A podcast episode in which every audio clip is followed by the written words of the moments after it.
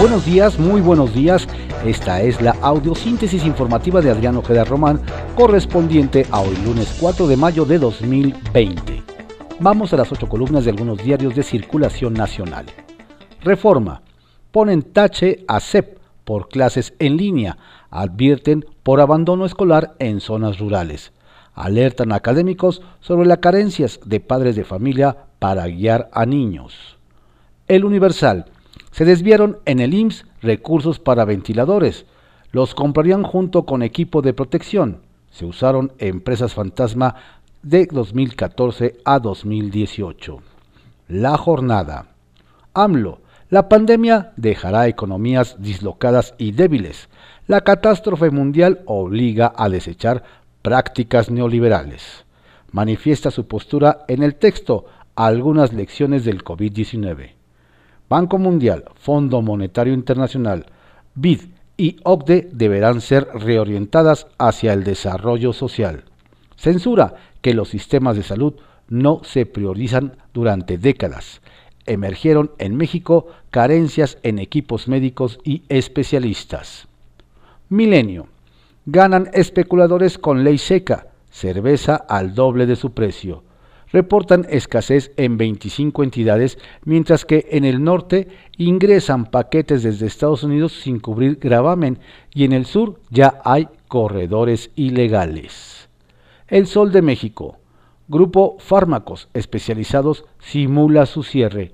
Ahora se llama ProInmune. La empresa fue inhabilitada por dos años y la familia es investigada por la UIF. La razón. Saturación en Ciudad de México llega a 66%. Instalan hospitales en el autódromo.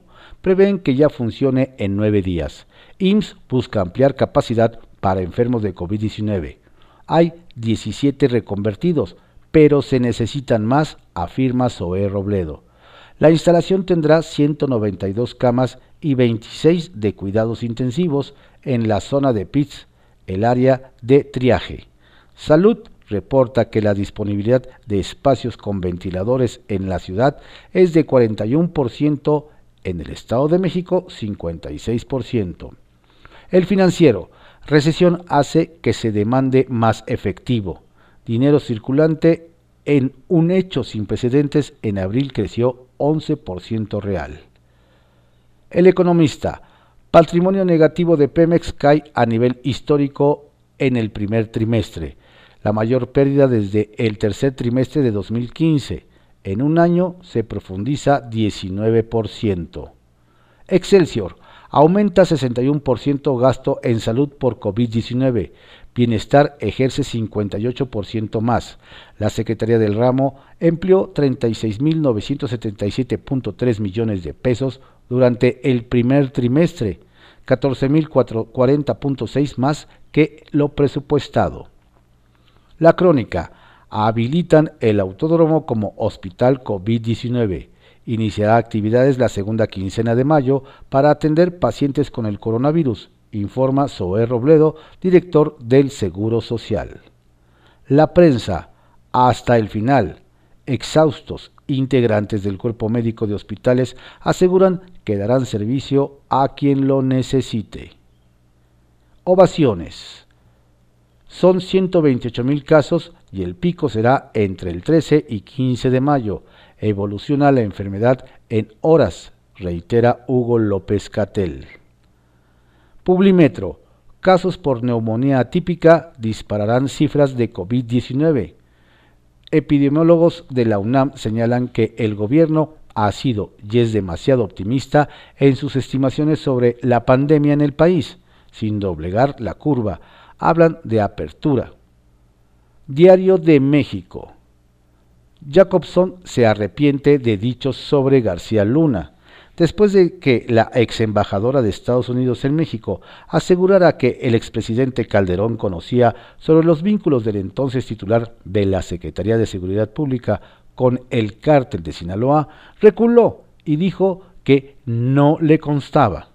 Ante eso, el exmandatario escribió en Twitter que es falso que su gobierno tuviera conocimiento de alguna relación con el narcotráfico y afirmó que siempre actuó con determinación.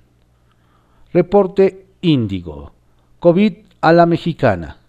Para sobrevivir a las adversidades económicas que llegaron con la pandemia del coronavirus, decenas de trabajadores y pequeños empresarios a lo largo de todo el territorio nacional se han visto obligados a adaptarse y cambiar el giro de sus actividades, lo que les ha permitido conservar un empleo y llevar sustento a sus familias. Diario 24 horas. Si retas al COVID-19, puedes morir aislado. Quédate en casa. México entra a la semana de mayor contagio. El Heraldo de México. Cobran hasta 50 mil pesos. Alertan por mercado negro en funerarias. En el país hay más de 3.000 locales que ofrecen ilegalmente servicios funerarios desde las afueras de los hospitales, en donde familiares lloran la pérdida de enfermos por COVID-19. Diario contra réplica. Secretaría de Salud estima 128 mil casos de contagios, 104.562 casos son estimados leves, los otros 23.471 casos son los confirmados y en su mayoría graves, explica el subsecretario de Salud Hugo López Gatel. Diario Imagen. Viene lo peor de la crisis por COVID-19. Abren Sedena y Marina sus hospitales. Del 6 al 10 el pico de casos lista una red de 132 centros y más de 20.000 elementos de sanidad para atender enfermos. Diario puntual. Recibe salud 500 millones adicionales. Se apoya preferentemente la compra de equipos de protección para el personal de salud que lucha contra el COVID-19 Rodrigo Jarque Lira, secretario de Finanzas, dio a conocer que adicional a lo destinado dentro del paquete fiscal para la Secretaría de Salud, le han sido destinados 500 millones de pesos más, mismos que están dirigidos a la compra de equipo para proteger a médicos y enfermeras. Bien, estas fueron las ocho columnas de algunos diarios de circulación nacional en la audiosíntesis informativa de Adrián Ojeda Román, correspondiente a hoy, lunes 4 de mayo de 2020.